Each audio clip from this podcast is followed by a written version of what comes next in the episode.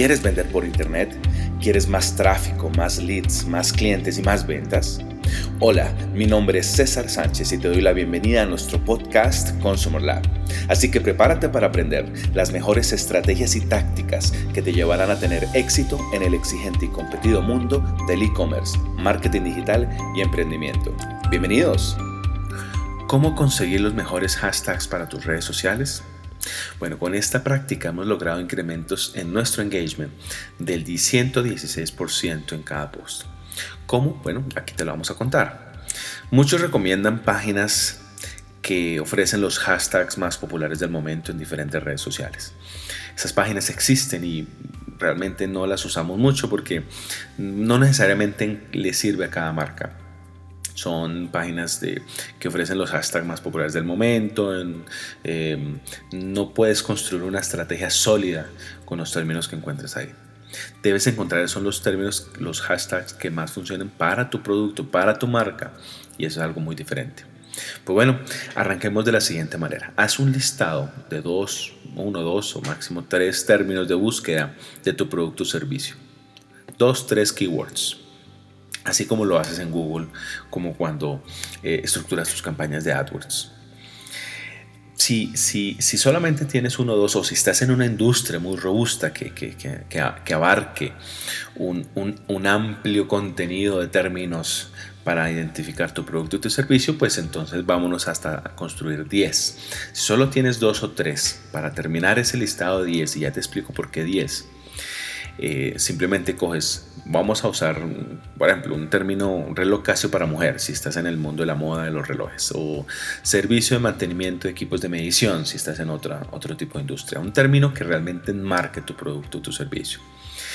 Y te vas a Google, lo pones en el buscador y si te has dado cuenta, Google te hace sugerencias tanto instantáneas en la parte superior como en la parte inferior de la página, que básicamente son las mismas, de otras búsquedas relacionadas que también son muy populares. De ahí puedes tener, obtener nuevas ideas para llenar ese cupo de 10 términos si es que en tu industria, nuevamente repito, es, es lo suficientemente robusta que necesites más términos para describir tu producto y tu servicio.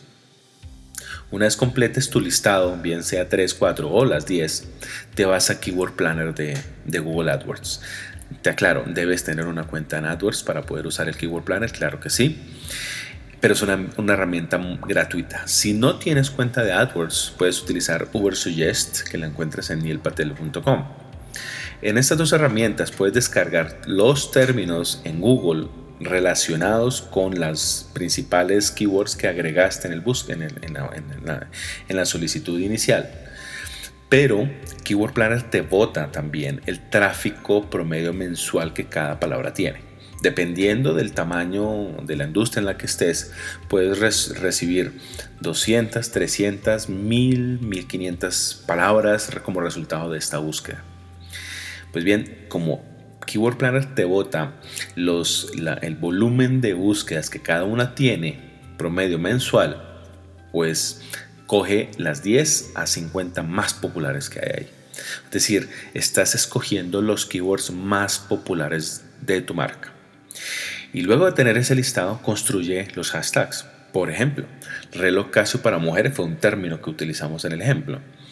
Eh, un hashtag muy popular es reloj Casio mujer, por ejemplo. Relocasio mujer, relocasio hombre son hashtags muy populares. Y al final un hashtag es eso, es un término de búsqueda popular. Entonces construyes esos, esos, esos eh, hashtags de 10 a 50 y, y terminas en un prelistado. ¿Cómo, hacemos, ¿Cómo logramos construir ese listado final? Pues bueno, cada uno de esos hashtags que acabamos de construir los validas en el buscador de Instagram, si estamos hablando de Instagram. No sé si te has dado cuenta que cuando busca, buscas en Instagram, en la sección de hashtags, te bota cuántos posts tiene cada uno. Por lo tanto, puedes identificar que cuál es la popularidad de cada uno de los, de los, de los hashtags que has enlistado después del ejercicio anterior. Cuando ya valides eso, identifiques cuáles son los más populares, pues bueno, ahí tienes tu listado de hashtags populares que son los que vas a utilizar con frecuencia en el contenido relacionado con ese producto o servicio que acabamos de evaluar. Este, este simple ejercicio que bueno, te soy sincero, lo usamos para muchas otras estrategias. Para el caso puntual de los hashtags nos ha sido, nos ha funcionado supremamente bien. Mm, ya lo hemos renovado varias veces y este año lo hemos vuelto a, a validar. Lo refrescamos cada mes, cada dos meses, haciendo el ejercicio de, de, búsquedas en el Keyword Planner y mantenemos ese crecimiento en engagement muy, muy, muy fuerte. Te lo recomiendo realmente porque nos, con nuestros clientes, con nuestras propias marcas, nos ha funcionado muy muy bien. Así que bueno, espero que te ayude para construir eh, un engagement mayor a través de la selección de los hashtags que debes tener para cada uno de tus piezas de contenido.